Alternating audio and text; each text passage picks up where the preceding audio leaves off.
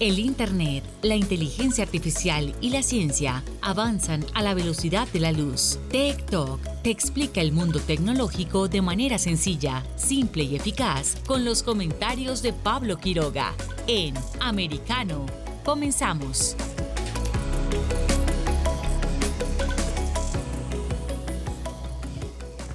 Hola, ¿cómo están todos? Bienvenidos una vez más a nuestro programa Tech soy Pablo Quiroga y están conectados junto a nosotros a través de Americano.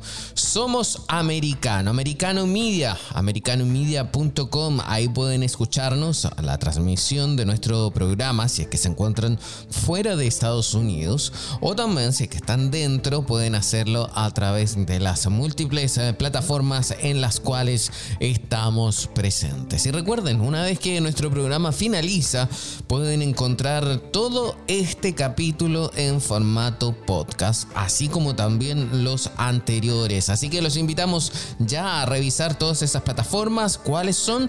Pues bien, ustedes pueden dirigirse a nuestro sitio web americanomedia.com y ahí poder conseguir y acceder al listado de las múltiples plataformas.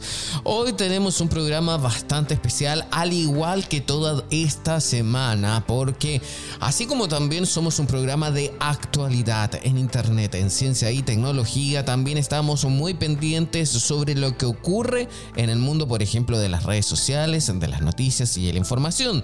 Y eso también nos lleva a que esta semana se realiza en Los Ángeles, en Estados Unidos, la cumbre de las Américas. Esa cumbre que va a congregar a la mayoría de los presidentes del continente, que ya está comenzando con alguna polémica. De hecho, ya se sabe de antemano que no van a asistir eh, mandatarios y que no fueron invitados, por ejemplo, los representantes de Venezuela, de Cuba y también en Nicaragua. Así que vamos a estar atentos, vamos a hacer un especial con esto. En la primera parte del programa vamos a estar hablando sobre tópicos relacionados a cada una de las naciones del continente y por supuesto que tenga algún vínculo, algún tipo de vínculo con Internet, tecnología o las redes redes sociales.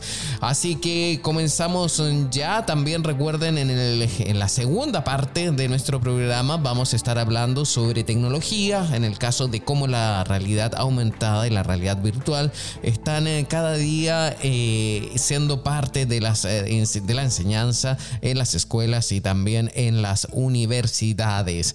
Así que comenzamos ya ahora mismo con TikTok y por supuesto las tendencias mundiales.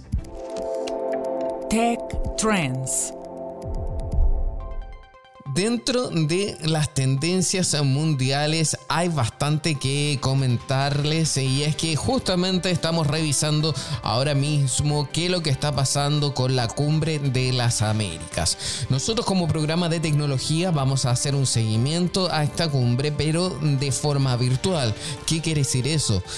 ¿Cómo es que se está viviendo en las redes sociales? ¿Qué opina la gente? ¿Qué opinan ustedes a través de Twitter, Facebook, YouTube o Getter? ¿Qué está pasando con eso? ¿Qué se dice o qué señalan, qué tuitean los mandatarios de cada una de las sesiones? Pues bien, este lunes, este lunes que comienza la semana, vamos a estar atentos a lo que está ocurriendo en esta jornada de 6 de junio con, por ejemplo, la llegada de los mandatarios. Y es que justamente, de hecho, estamos revisando rápidamente distintos hashtags. Vemos cómo hay ya una ceremonia de apertura de Estados Unidos y por supuesto también de la OEA en el foro Sociedad Civil. De hecho, ya lo están tuiteando, estamos viendo fotografías. También, eh, a ver, dice acá, evento Foro de la Sociedad Civil de 6 al 8 de junio en la Cumbre de las Américas. Y aquí dice, conozca el calendario de actividades para el Foro Sociedad Civil, donde las y las representantes de los grupos de trabajo finalizarán las recomendaciones que presentarán a los estados en el marco de la novena cumbre. También seguimos revisando otros uh, tweets o menciones, por ejemplo, Brian Nichols dice la sociedad civil tendrá un papel principal en la novena cumbre Américas. Eh, también destacan una frase del secretario de Estado Anthony Blinken donde dice que de todos los factores que han impulsado el progreso democrático en las Américas desde 1994, considero que ninguno ha sido más crucial que una sociedad civil dinámica, diversa y cada vez numerosa que existe en la región. Seguimos revisando porque también eh, eh, la cuenta Canadá OEA dice agenda la fecha, panel del alto nivel en ocasión de la novena cumbre, liderazgo de las mujeres promoviendo, promoviendo la igualdad de género y la democracia en las Américas. También seguimos revisando, recuerden que todos pueden ir comentando a través de los hashtags, eh, por ejemplo, al de nosotros, soy americano o somos americano. Y también eh, estamos revisando hashtags como cumbres Américas, cumbre Américas o novena cumbre, el noveno con números romanos. Eh, también están siendo trending topic dentro del país y vamos también a revisar lo que son las nubes de hashtag. Seguimos revisando también más abajo. La verdad que eh, haciendo un análisis ahora bastante rápido, eh, vemos que como aún no llegan los mandatarios a este país, todavía no hay tanto movimiento, pero sí vemos, por ejemplo, que hace un rato también tuiteó el presidente de los Estados Unidos, Joe Biden, pero no en relación a la cumbre, sino que más bien en torno, a la fórmula para los bebés. Eh, seguimos revisando también porque está haciendo noticia, por ejemplo, en México está haciendo tendencia eh, el hecho que el presidente del país no va a asistir a la cumbre de las Américas. De hecho, el presidente confirma que no asiste a la cumbre de las Américas. En su representación va el canciller Ebrard y, a ver, dice, no puede haber cumbre si no participan todos los países del continente americano. Asimismo, está siendo bastante replicado también. A ver, hay otro tweet que dice en Radio UC: presidente Boric eh, de Chile critica a Estados Unidos por exclusión de Venezuela, Cuba y Nicaragua de la cumbre. Según el mandatario, eso no contribuye a buscar una solución a la crisis política y humanitaria que viven estas naciones. Seguimos revisando también más eh, mensajes. Eh, a ver, el código QRO. Eh, dice, puedo informarle al pueblo de México que no voy a asistir. Va mi representación el canciller Marcelo Ebrard. esto fue una aclaración obviamente del presidente de México. a ver, también lo repite una cuenta que se llama El Venezolano. Estamos viendo también otros eh, mensajes a través de las redes sociales. Estamos haciendo una búsqueda en tiempo real, por eso también me escuchan como estoy leyendo cada una de las cuentas. Está siendo polémica las eh, declaraciones del presidente Andrés Manuel López Obrador, quien confirmó que no va a asistir a la cumbre. Está siendo replicado muchísimas veces. De hecho, también eh, estamos revisando un tweet de Cuba que dice Cuba Visión. Ahí también hacen una crítica por eh, no haber podido acudir a esta cumbre que comienza en esta jornada. Seguimos eh, revisando también. Eh, hay otro tweet que dice que es de Jairin Gadea. Dice la dictadura de Ortega Murillo de Nicaragua no fue invitada a la eh, cumbre de las Américas en Estados Unidos, porque que, en que presidente Biden, en que está presidente Biden, pero sí está la sociedad civil, la incansable Díaz Nica, acompañada de más de 180 rostros de presos políticos de los medios de comunicación independientes. De hecho, se ve que hay una hay una foto, eh, dicen Freedom, Justice and Democracy for Nicaragua. Eh, hay una, foto, una ficha gigante fuera del, lugar donde se va eh, a realizar la cumbre. está puesta ahí. Estamos revisando también en Brasil como también eh, anuncian que está comenzando el foro de la sociedad civil. Estamos revisando una nube de hashtag a nivel mundial, un mapa donde nos vamos moviendo y vamos encontrando distintos hashtags en torno a esto. También estamos viendo como, eh, a ver, también hay otros eh, tweets en relación a Nicaragua. Estamos viendo mensajes de Alianza, Alianza Cívica Nicaragua. Seguimos eh, revisando. También China está comentando, medios de China comentan las reacciones del presidente de México. aquí se ve bastante información. aquí dice, por ejemplo, mm, a ver, a ver, sigo revisando. También, wow. Eh, está escrito. Es de Grecia esta información. También están haciendo. Eh, resaltando lo que, lo que estaba diciendo hace un rato el presidente de Chile. Eh, estamos revisando también cómo Almagro, que es el, el líder de la OEA, que está abriendo este foro de sociedad civil dando la bienvenida. Eh, seguimos revisando también lo que pasa en otros países. Cuando uno coloca el hashtag AMLO, que, es, obviamente son las siglas del nombre del presidente de México, eh, realmente se vuelve loco el sistema porque hay muchísimas cantidad de menciones. Así que vamos a estar atentos a lo que está pasando a nivel mundial, a nivel americano y por supuesto dentro de Estados Unidos. Vamos a ver también qué pasa con el presidente de Colombia, si asiste o no asiste. Recordemos que durante el fin de semana se vio enfrascado en una polémica donde se dictó eh, una orden de detención contra él a pesar de que cuenta con un fuero político político con un fuero político. Vamos a estar siguiendo también qué es lo que está pasando con el presidente de Chile, que sería su primera vez en, Estados Unidos en su calidad de presidente.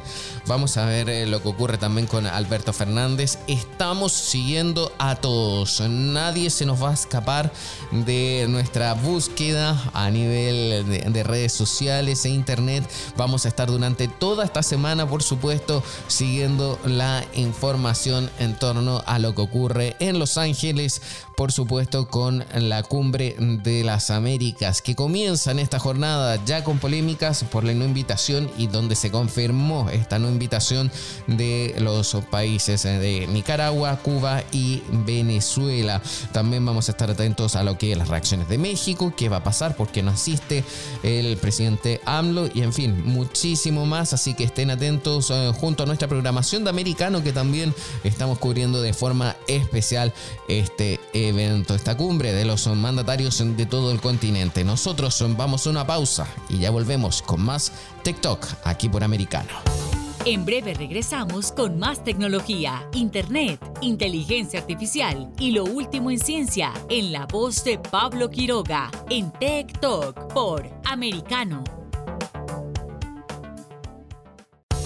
Estamos de vuelta con Tech Talk junto a Pablo Quiroga, en vivo por Americano.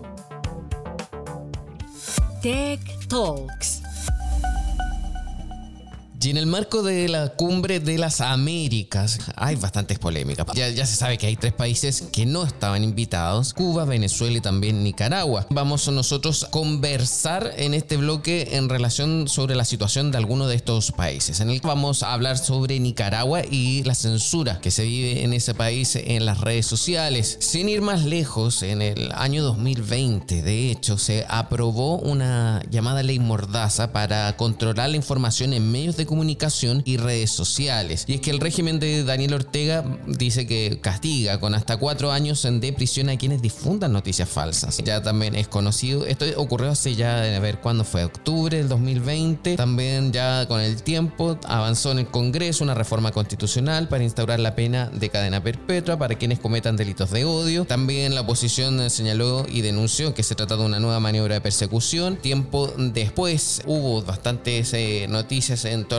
a esto, Reporteros Sin Fronteras eh, hace poco tiempo atrás eh, denunció un cóctel de censura que sufre Nicaragua y el director de Reporteros Sin Fronteras para América Latina, Emmanuel Colombi, eh, dijo que observamos en Nicaragua un cóctel de censura organizado desde el gobierno, desde la propia presidencia y seguir informando en ese ambiente tóxico es extremadamente difícil. Vamos a hablar con Olama Hurtado, quien es coordinadora de comunicaciones de la Unidad Nacional Azul y Blanco. Muchas gracias eh, por estar junto a nosotros acá en TikTok. Hola Pablo, un placer. Muchísimas gracias a vos por la invitación. Eh, nos gustaría tocar este tema que ya comenzamos hablando. ¿Cómo es la censura en, en Nicaragua y sobre todo en las redes sociales? Mira, la censura definitivamente pues viene del régimen de Ortega y Murillo. Esto empezó en el 2020, en octubre, como bien dijiste, con la ley 1042, la ley especial de ciberdelito, donde obviamente se condena la difusión de noticias falsas, pero obviamente eh, eso es también una, una cortina porque realmente aquí lo que se persigue son todas aquellas personas que eh, dicen cosas acerca del régimen, denuncias, violaciones a derechos humanos. Actualmente eh, hay tres personas presas por este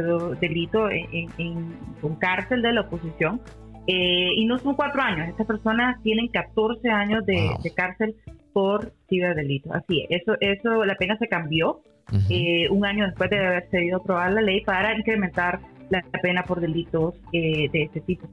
Pero, ¿a qué le llaman entonces Nicaragua un delito de este tipo, un ciberdelito? ¿A simplemente manifestarse, mostrar una opinión contraria en redes sociales? Sí, así es. A ver, eh, obviamente el régimen la cubre con otro, con otro, otro tipo de acciones. Por ejemplo, en la divulgación de noticias falsas, por ejemplo. Pero para el régimen de Ortega y Murillo, toda denuncia de violaciones de los derechos humanos, toda denuncia de represión del aparato estatal del régimen, como es la policía sandinista, la policía nacional, eh, que la, muchos ciudadanos ocupaban sus redes sociales para hacer este tipo de denuncias públicas, tallando múltiples organismos de derechos humanos internacionales. Eh, eh, obviamente ellos consideran como divulgación de noticias falsas y por esa razón aplican eh, eh, esta ley, ¿verdad? Eh, entonces, el, el, régimen realmente ha creado un ambiente de pánico entre los usuarios de las redes sociales que antes realmente todo su activismo lo hacían de manera digital porque obviamente la represión del régimen ha sido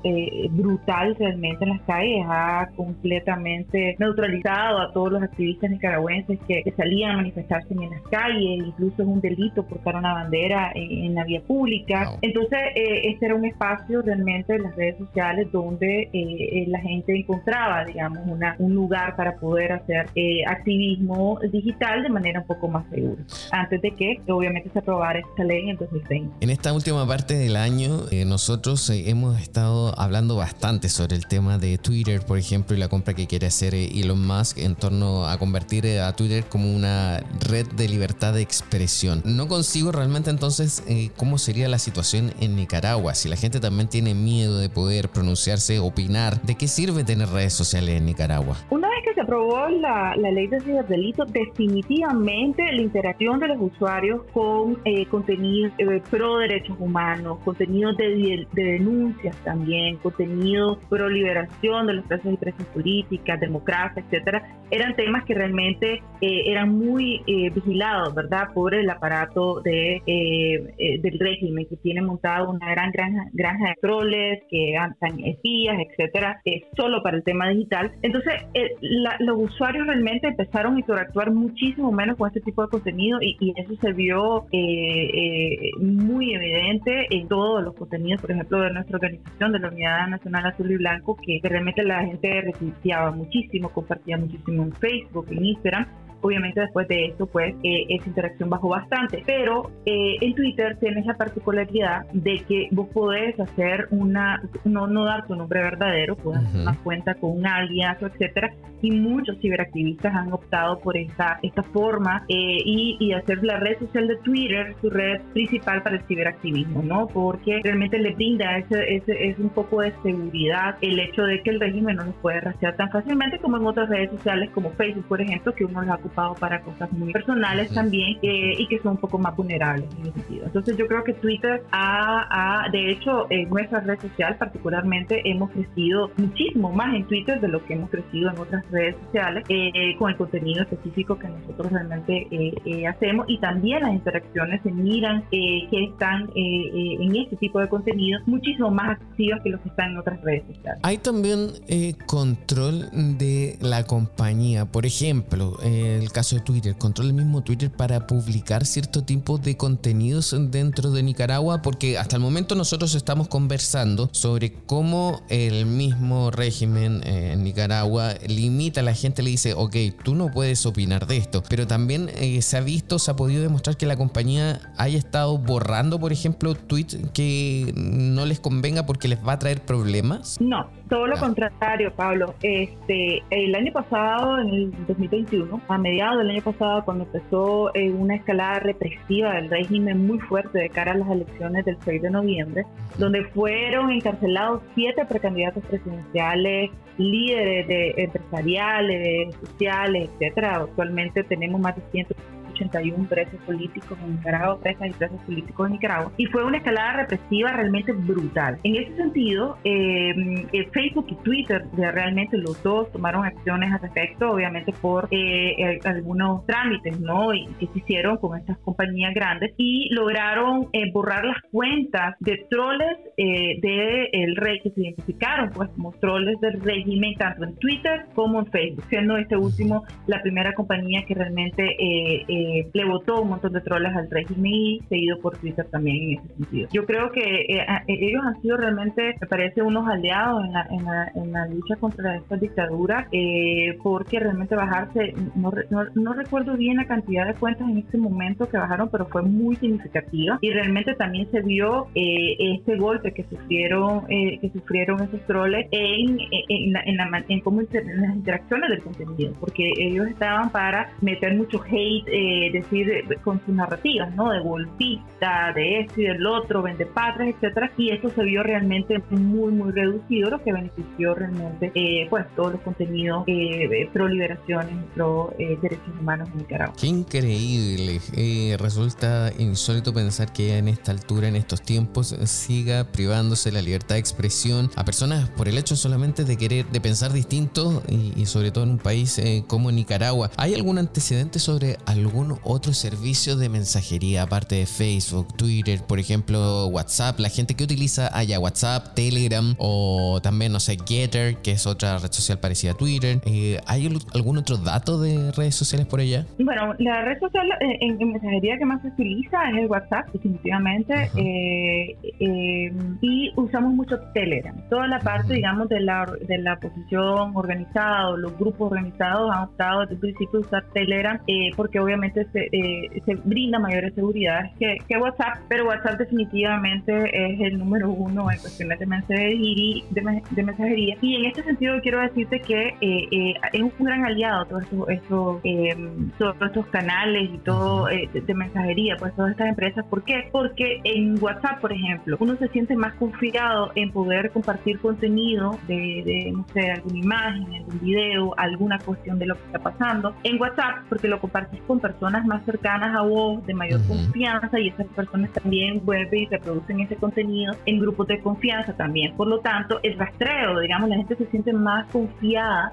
en que el régimen no los va a, no los va a rastrear eh, como, como lo hace, digamos, en redes sociales donde son mucho más vulnerables. Entonces, realmente eh, WhatsApp eh, eh, eh ha vuelto un gran aliado para compartir contenidos en pro de liberación, en, en, denuncias de violaciones a los derechos humanos que en Nicaragua son sistemáticas y todos los días. Entonces, se ha vuelto una herramienta muy importante para nosotros y sobre todo, pues, que nos ha obligado pues, a, a tirarnos estrategias más tiradas a ese de, divulgación, ¿no? En este tipo de, de, aplicaciones de mensajería donde la gente se siente muchísimo más segura compartiendo contenido que en sus propias redes sociales. Interesante. Eh, primero quiero agradecerte este contacto. Nos queda muy poco tiempo, pero aprovechando también que estamos conversando contigo, me gustaría saber cuál es la opinión tuya respecto a que Nicaragua no haya sido invitada a la cumbre de las Américas. Mira, otro medio me hacía esa misma pregunta el viernes eh, y yo, yo sinceramente, yo, yo, yo estoy de acuerdo es una cumbre para buscar cómo,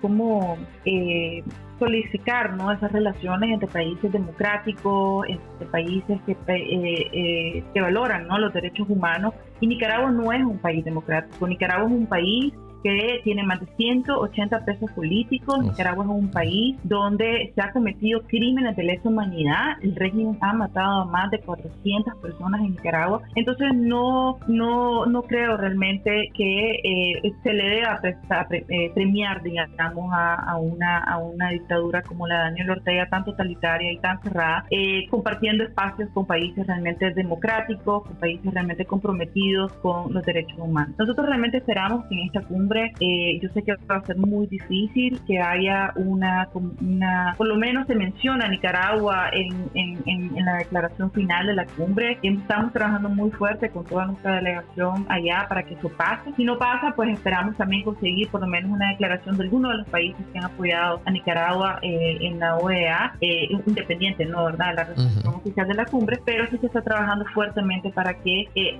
salga de ahí una condena fuerte en contra del régimen de Daniel Muchísimas gracias por conversar junto a nosotros, Hola Murtado, y esperamos también tenerte en una próxima oportunidad para seguir analizando todos estos puntos. Que esté muy bien. Gracias, Pablo. Muchísimas gracias a vos.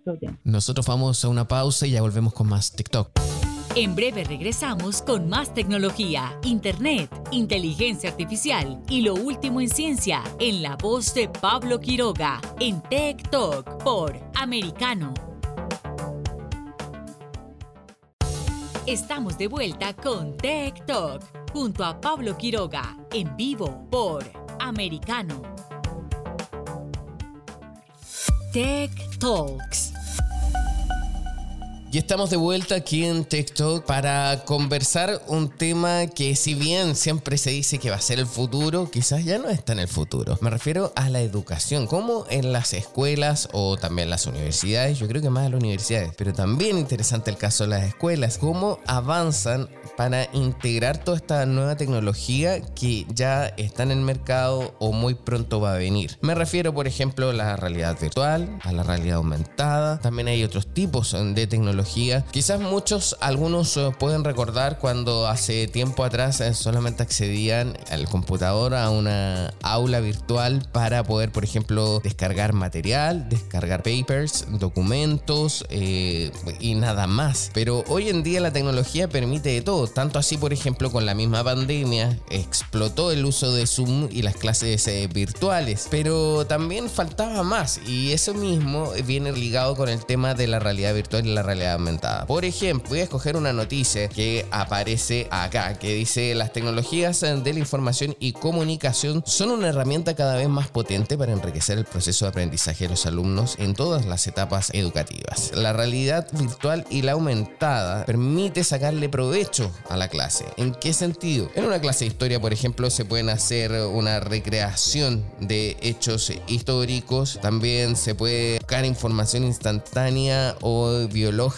por ejemplo, en una clase de ciencia se puede visualizar también componentes, en qué consiste, mostrar eh, las cualidades que tiene. También se pueden recrear procesos eh, en el ámbito de la salud o también simular, interactuar con procesos tecnológicos como electricidad, circuitos o similares eh, o la aproximación a ciencias también como la astronomía. Astronomía que hablamos en un programa pasado sobre una, había un plan, por ejemplo, de astronomías que eran para no videntes. Hay muchísimo que hablar en torno a este tema y me gustaría que conversáramos con Francisco Silva, quien se encuentra en España también haciendo un uh, doctorado, está junto a nosotros y nos va a poder explicar más en torno a esto. ¿Qué tal Francisco? ¿Cómo estás? Hola, muchas gracias Pablo, eh, gracias por la invitación al día de hoy. Efectivamente hay mucho que conversar al respecto. Cuéntame, ¿estamos ya viviendo la educación del futuro o todavía es el presente o es algo híbrido? Bueno, en términos de educación es sumamente complejo porque los procesos educativos son largos, entonces es difícil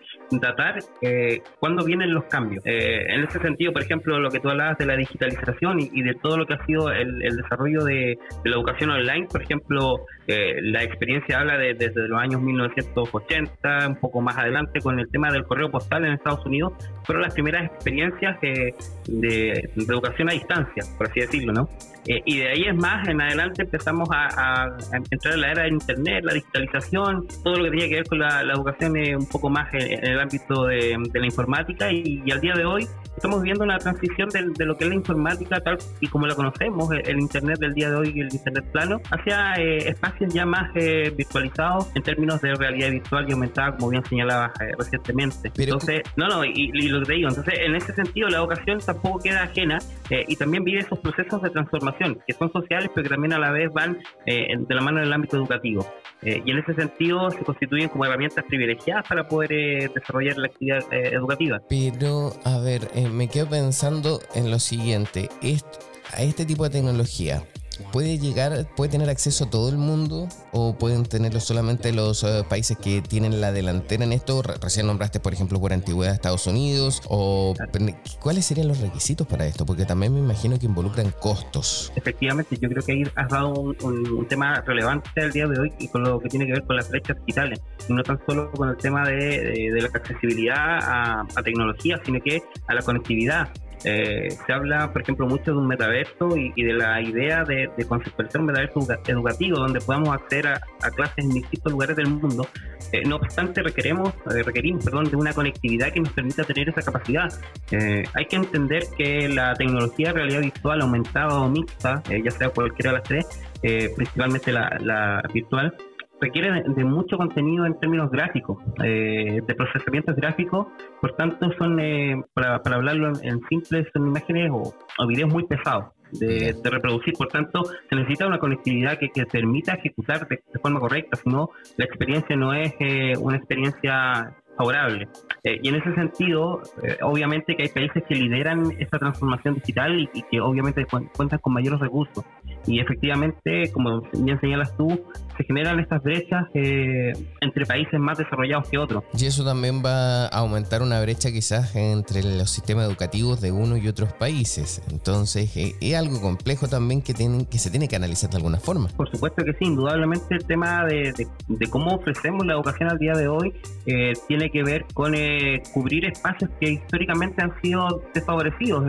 Por ejemplo, estamos hablando de zonas de África, incluso en Latinoamérica que no cuentan con conectividad al mismo nivel que, la mayoría de lo que encontramos en Europa o en Estados Unidos. Entonces, eh, obviamente que se van a notar diferencias en, en, el acceso que tienes tú al tipo de educación que recibes. Eh, sabemos, y, esto ya es, algo que ha quedado de manifiesto a través de la investigación científica, que la, educación, eh, utilizando recursos como realidad virtual, proporciona aprendizaje experienciales y, proporciona otro tipo de experiencia a los estudiantes, eh, lo cual podría suponer, ¿cierto?, esto del tan anhelado aprendizaje significativo que se habla de a partir de las teorías constructivistas del, del aprendizaje. no obstante, para poder acceder a ese tipo de recursos, obviamente que hay que contar con los medios, y, en ese sentido, muy bien señalas tú, hay diferencias que, va a haber que buscar cómo vamos a ir solventando. Hay, hay muchísimos programas que intentan dar solución a esto de, resolver las brechas, de, intentar, eh, por ejemplo, digitalizar espacios donde sabemos que, que son más complejos. Hay, bastantes ONG que, que lideran esa, esa, por así decirlo, eh, esa pasión por, intentar eh, generar eh, espacios o intentar ofrecer esas oportunidades a, lugares más desfavorecidos. Pero obviamente que nos quedamos con una tarea que es corta y, que probablemente requiera de un esfuerzo mancomunado de distintos gobiernos. Esta última parte yo creo que también es importante. Entonces, la responsabilidad sobre cómo se implementan este, estas tecnologías en la educación recaen en los gobiernos y no en los estados, por ejemplo, o no en privados, sino que en los gobiernos tendrían que originar este, al menos este inicio en torno a cómo van a tecnologizar la misma educación. Claro, es que es súper complejo porque eh, bien lo planteas, eh, aquí siempre el mundo privado es el que ha podido un poco desarrollar y aportar muchísimo avance en ese sentido.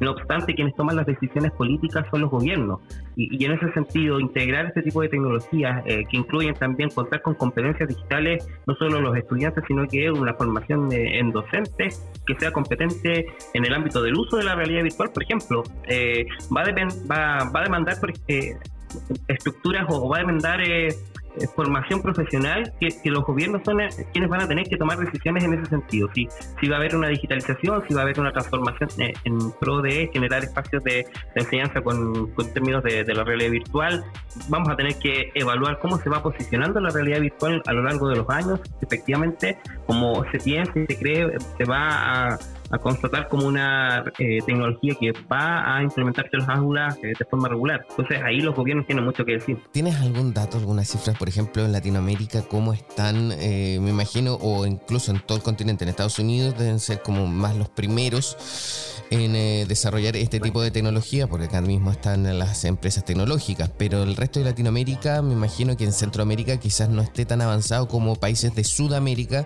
que tienen quizás mayor presupuesto. Claro.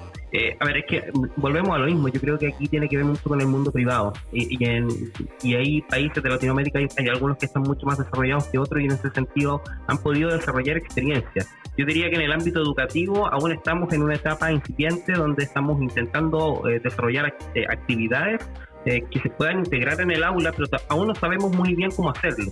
Eh, en términos eh, más eh, organizativos, cómo vamos a hacer una distribución de gafas, cómo vamos a hacer una distribución de, del tipo de, actividad que vamos a desarrollar en el aula, cómo nos vamos a organizar en ese sentido. Yo diría que incluso a nivel mundial estamos en, en, en este modelo incipiente. Hay experiencias que son muy buenas, obviamente en Estados Unidos ya se viene utilizando realidad virtual hace muchos años atrás, de hecho, el, New Media Consortium, que es un consorcio eh, comunicativo que, redacta un informe que se utiliza mucho para evaluar el impacto de las tecnologías que se utilizan, especialmente en el campo de la educación, eh, a través del informe Horizon, que es bastante conocido. El año 2017 posicionaba la realidad virtual como una de las tecnologías que al, menos dentro de los tres años subsiguientes, es decir, a partir del 2020, se iban a posicionar como eh, tecnologías que se iban a utilizar dentro de los establecimientos educativos. Y, así ocurre en Estados Unidos, en Australia, en gran parte de Europa, hay experiencias que, así lo demuestran. Mira, nos queda poco tiempo en este bloque. Sin embargo, no quiero despedir este bloque preguntándote qué pasa también con la ciberseguridad en torno a, este, a estos usos de tecnología. ¿Van de forma paralela? O sea, a medida que también utilizo más esta tecnología, también tengo que estar precavido, ser precavido en este tema de la ciberseguridad. Sí, efectivamente, o sea, tú, has ahí en, en algo que es totalmente relevante. Cuando hablamos de experiencias educativas basadas en realidad virtual, estamos en, en un entorno que, es eh, seguro en, ese sentido porque estamos trabajando con software eh, que, establecen ese, ese tipo de tratamiento de datos y privacidad sin mayores inconvenientes. Ahora, ojo, porque la, la gafa más utilizada o el diseño más utilizado es el de Facebook, el, que desarrolla Meta, ¿no? Que es el de el, Oculus Quest 2 y, tienes que contar con una cuenta eh, necesariamente de Facebook para poder vincularte y utilizar las aplicaciones. Entonces, en ese sentido, el recuerdo de, términos de seguridad y de privacidad de los usuarios es algo que eh, se viene analizando hace bastante tiempo y que, todavía genera ahí eh, resquemores respecto al, a lo que puede ofrecer eh, Facebook en ese sentido. Recordemos que está bastante dañada la imagen respecto a la privacidad de los datos y el tratamiento que, que, realiza Facebook a partir de ello. sin embargo, como son experiencias aisladas, que no son conectadas con otras, aún tenemos el control de nuestros datos. Ahora, si hablamos de un metaverso educativo, ahí sí que estamos en, un riesgo bastante exponencial porque ya eh, no, no tenemos el control de esos datos, sino que los vamos a exponer a distintos espacios donde obviamente hay que evaluar cómo se va a hacer ese tratamiento de datos. Y es que en el próximo bloque quiero que por favor nos explique sobre los usos de la realidad aumentada o también la realidad virtual dentro de, por ejemplo, una sala de clases, ¿ok? Vamos a una pausa y volvemos con más eh, TikTok aquí por Americano. En breve regresamos con más tecnología, internet, inteligencia artificial y lo último en ciencia en la voz de Pablo Quiroga en Tech Talk por Americano. Estamos de vuelta con Tech Talk junto a Pablo Quiroga en vivo por Americano. Tech Talks. Y estamos de vuelta aquí en TikTok hablando con Francisco Silva Díaz, eh, quien es investigador de realidad virtual. Está sacando un doctorado en la Universidad de Granada, en España. Yo me imagino entonces que nos puedes explicar cómo se aplica, cuáles son los usos de la realidad virtual. Me imagino que ya ahora todo es más eh, innovador. Efectivamente, bueno, eh, intentamos que sea innovador. la verdad es que los cambios en la educación son de, largo alcance. probablemente estaremos viendo evaluaciones en ese sentido ya en unos 10 años más, donde podemos eh, evaluar si efectivamente la implementación de este tipo de tecnologías ha tenido lo que nosotros esperamos que tenga, pero efectivamente hay prácticas que se van desarrollando con realidad virtual dentro del aula, eh, principalmente demuestran que ha tenido efectividad con lo que tiene que ver con el aprendizaje experiencial, ofrecer a los estudiantes espacios de aprendizaje donde ellos puedan construir sus conocimientos. Es lo que estamos intentando buscar hace muchos años atrás. Esto del construir conocimiento viene del aprendizaje eh, constructivista de, de Vygotsky y teorías de mm, la última parte de los años 90. Entonces estamos eh, intentando hacer coincidir tecnología que tenemos al día de hoy con eh, corrientes educativas de hace muchos años atrás, pero que obviamente que van en función de darle un rol más, más protagónico al estudiante. Ahora, en términos de prácticas educativas con realidad virtual, yo creo que aquí las hay. Hay, hay por ejemplo, yo conozco el, caso de Australia que viene hace mucho tiempo desarrollando prácticas educativas. Se me dio el nombre, quería referenciarla en esta ocasión, pero una importante investigadora en, en Australia que viene desarrollando actividades con realidad virtual y que han logrado sostener en el tiempo el en el aula de estas experiencias. Porque si bien es cierto, ofrece muchísimas posibilidades y beneficios eh, rigurosos respecto a la práctica o a la implementación de la misma, eh, es complejo. Cuando un estudiante está utilizando las gafas, ¿qué hacemos con los otros 20, con los otros 30? Eh, vamos a tener 30 gafas para cada uno de ellos para que puedan interactuar. perfecto, si vamos a tener esas 30 gafas, ¿qué tipo de gafas vamos a utilizar? Recordemos que la más económica al día de hoy, con, prestaciones bastante buenas, sería la, la Oculus Quest, que cuesta alrededor de sobre los 300 dólares. Entonces empezamos a multiplicar y estamos estamos hablando de números bastante eh, elevados a la hora de, pensar y considerar que cada estudiante va a tener su gap. Ahí empiezan un poco las estrategias de cómo lo, implementamos. A través de grupos de actividades donde los estudiantes alternen las gafas eh, y agregamos actividades experienciales del tipo de desarrollo de proyectos, por ejemplo, eh, que eso lo, hemos venido realizando nosotros al menos en lo que es el doctorado con, con algunas actividades que hemos desarrollado en, en centros educativos acá en España pero obviamente que, no corresponden a un currículum que ya está eh, establecido, sino que han sido experiencias aisladas o a, través de desarrollo de talleres, muchas veces por las tardes y en algunos casos hemos ido durante las mañanas a hacer algunas sesiones de uso de realidad virtual. ¿Y qué se les enseña ahí cuando van a hacer esas sesiones? ¿Qué, ven? ¿Qué hacen? Es súper interesante porque la, la, principal problemática que hemos tenido eh, respecto al uso de realidad virtual hasta ahora tiene que ver con qué, qué software utilizamos. Como estamos hablando de educación, tenemos que hacer calzar el software con el contenido educativo que queremos trabajar. Entonces muchas veces quedamos atados de mano a lo que nos ofrezcan el desarrollador desde cero. En la educación eh, eh, no somos programadores. Yo en lo personal no soy programador, por tanto, aunque quisiese mucho eh, desarrollar algún tipo de software que me permita implementar o mejorar mis prácticas, no, no lo puedo hacer porque no, no está dentro de mis competencias. Entonces dependemos mucho de las empresas. sin embargo, también hay plataformas que te permiten crear y en este caso, por ejemplo, nosotros hemos llegado a la plataforma CodeSpaces, que es una plataforma que permite desarrollar actividades de realidad virtual ya aumentada y que podemos eh, desarrollar rutas de aprendizaje. Sin ir más lejos, mañana, por ejemplo, acompaño a un estudiante de la universidad que está haciendo un trabajo final de grado y que ha desarrollado una actividad en este espacio, en este CodeSpace, para enseñar a los estudiantes algunos eh, conceptos respecto al tema del olivo y, al tema eh, medioambiental. Entonces, lo que ha hecho es, ha tomado fotografías en 360 grados, ha diseñado una ruta en este CodeSpaces, en que es interesante activa y mañana vamos con él y los estudiantes se ponen las gafas, visualizan este espacio, se transportan a distintas fotografías y las visualizan en 360 grados, lo que obviamente les permite a los estudiantes un poco tener esa anhelada salida de campo para que conozcan el, espacio, el lugar eh, y también agregar elementos eh, que buscan el desarrollo de, estas competencias a través de preguntas, de plantearles retos o desafíos en, en función de lo que van observando. ¿A partir de cuándo estará lista desarrollada de forma masiva la tecnología áptica para que, por ejemplo, cuando van a, ver esos olivos puedan tocarlos, sentirlos. Bueno, el, tema de la realidad virtual, sí, el tema de la realidad virtual tiene que ver mucho con el desarrollo de esto de lo que tú muy bien mencionas, el desarrollo de las emociones. Estamos hablando de simular entornos. Eh, es un poco crear un, mundo paralelo donde tú te puedes eh, ingresar. Y de ahí que nace también el tema de metaverso, de espacios digitales, donde tú puedes interactuar con otros como si fuese un, tu alter ego digital, por así decirlo. Y en ese sentido, el desarrollo de eh, elementos que permitan suplir eh, otros sentidos más allá de la vista y la audición, que eso ya lo podemos conseguir. Eh, obviamente que también podemos agregar eh, elementos del, tema de las sensaciones, de los olores.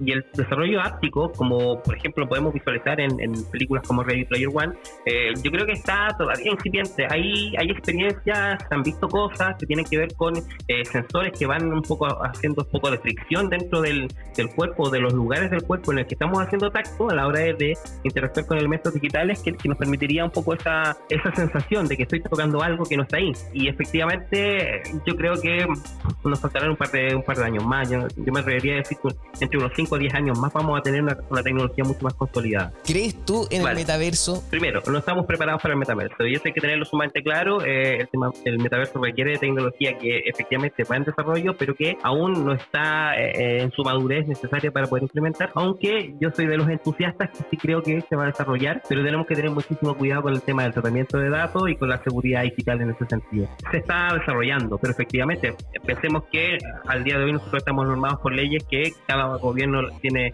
a su disposición. ¿Qué pasa cuando eh, estamos hablando de entornos eh, DAO, que son espacios descentralizados, donde el poder no, no recae en uno, sino que está distribuido entre todos los usuarios del, del, lugar? ¿Cómo, ¿Cómo establecemos las normas o las leyes de convivencia? Porque aquí el, metaverso nace del mundo gamer y los gamers son, son como muy, eh, tienen su, sus códigos, códigos de honor, y ellos respetan mucho sus códigos. Pero no, no es así el mundo que viene, por ejemplo, del marketing o del mundo comercial, que, que sin, sin ánimo de criticar, pero muchas veces el fin justifica los medios y en ese sentido eh, creo que a veces los códigos eh, a tomar, como dicen por aquí, a tomar por saco el código, el, el, lo más noble como gamer, yo creo que se va a desarrollar y se va a consolidar pero tenemos que solventar algunos riesgos que, que, podían, que podrían presentarse dentro de estos metaversos. Muchísimas gracias Francisco Silva Díaz, éxito en todo y esperamos también poder eh, estar nuevamente contigo. Muchísimas gracias a ustedes, que estén muy bien, un saludo.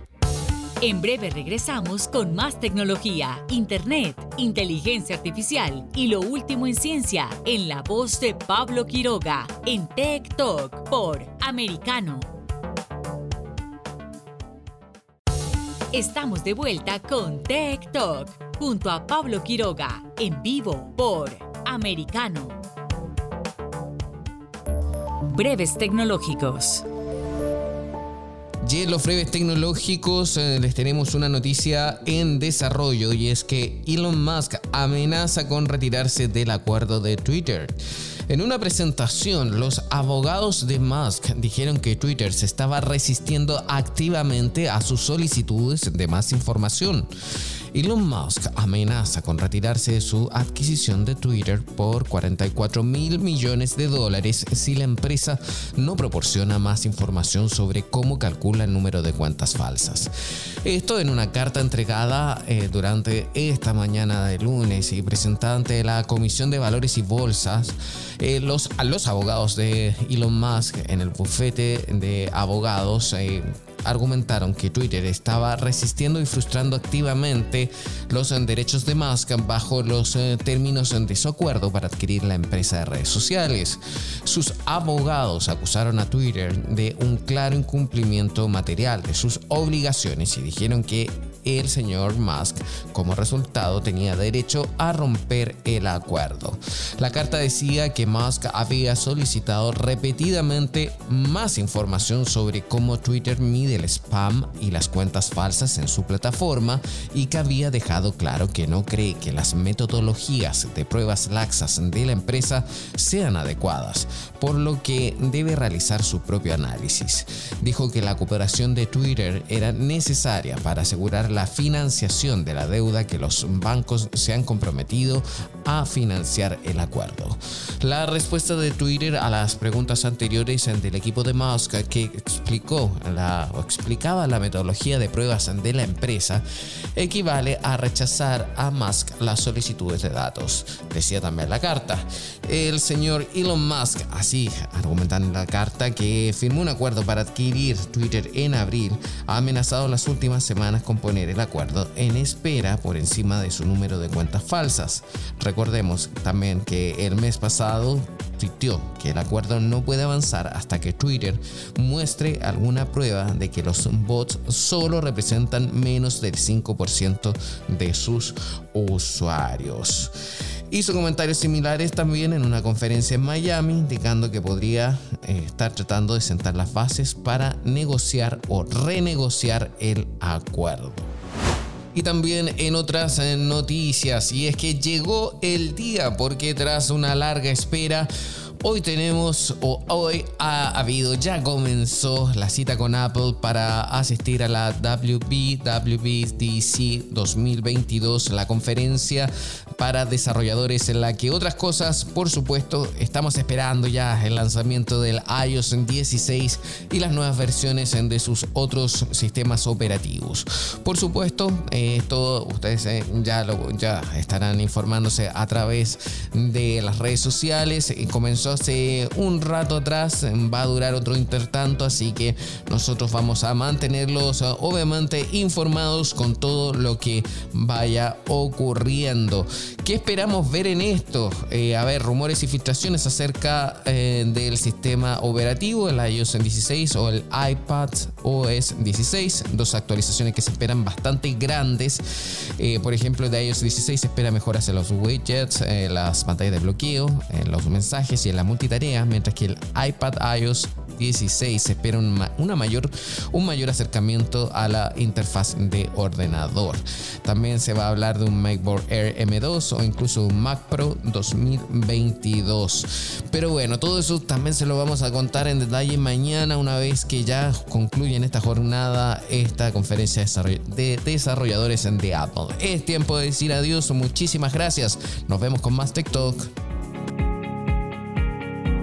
Tech Talk y Soberproy. Conéctate con nosotros de lunes a viernes a las 2 p.m. Este, 1 Centro, 11 Pacífico, por Americano.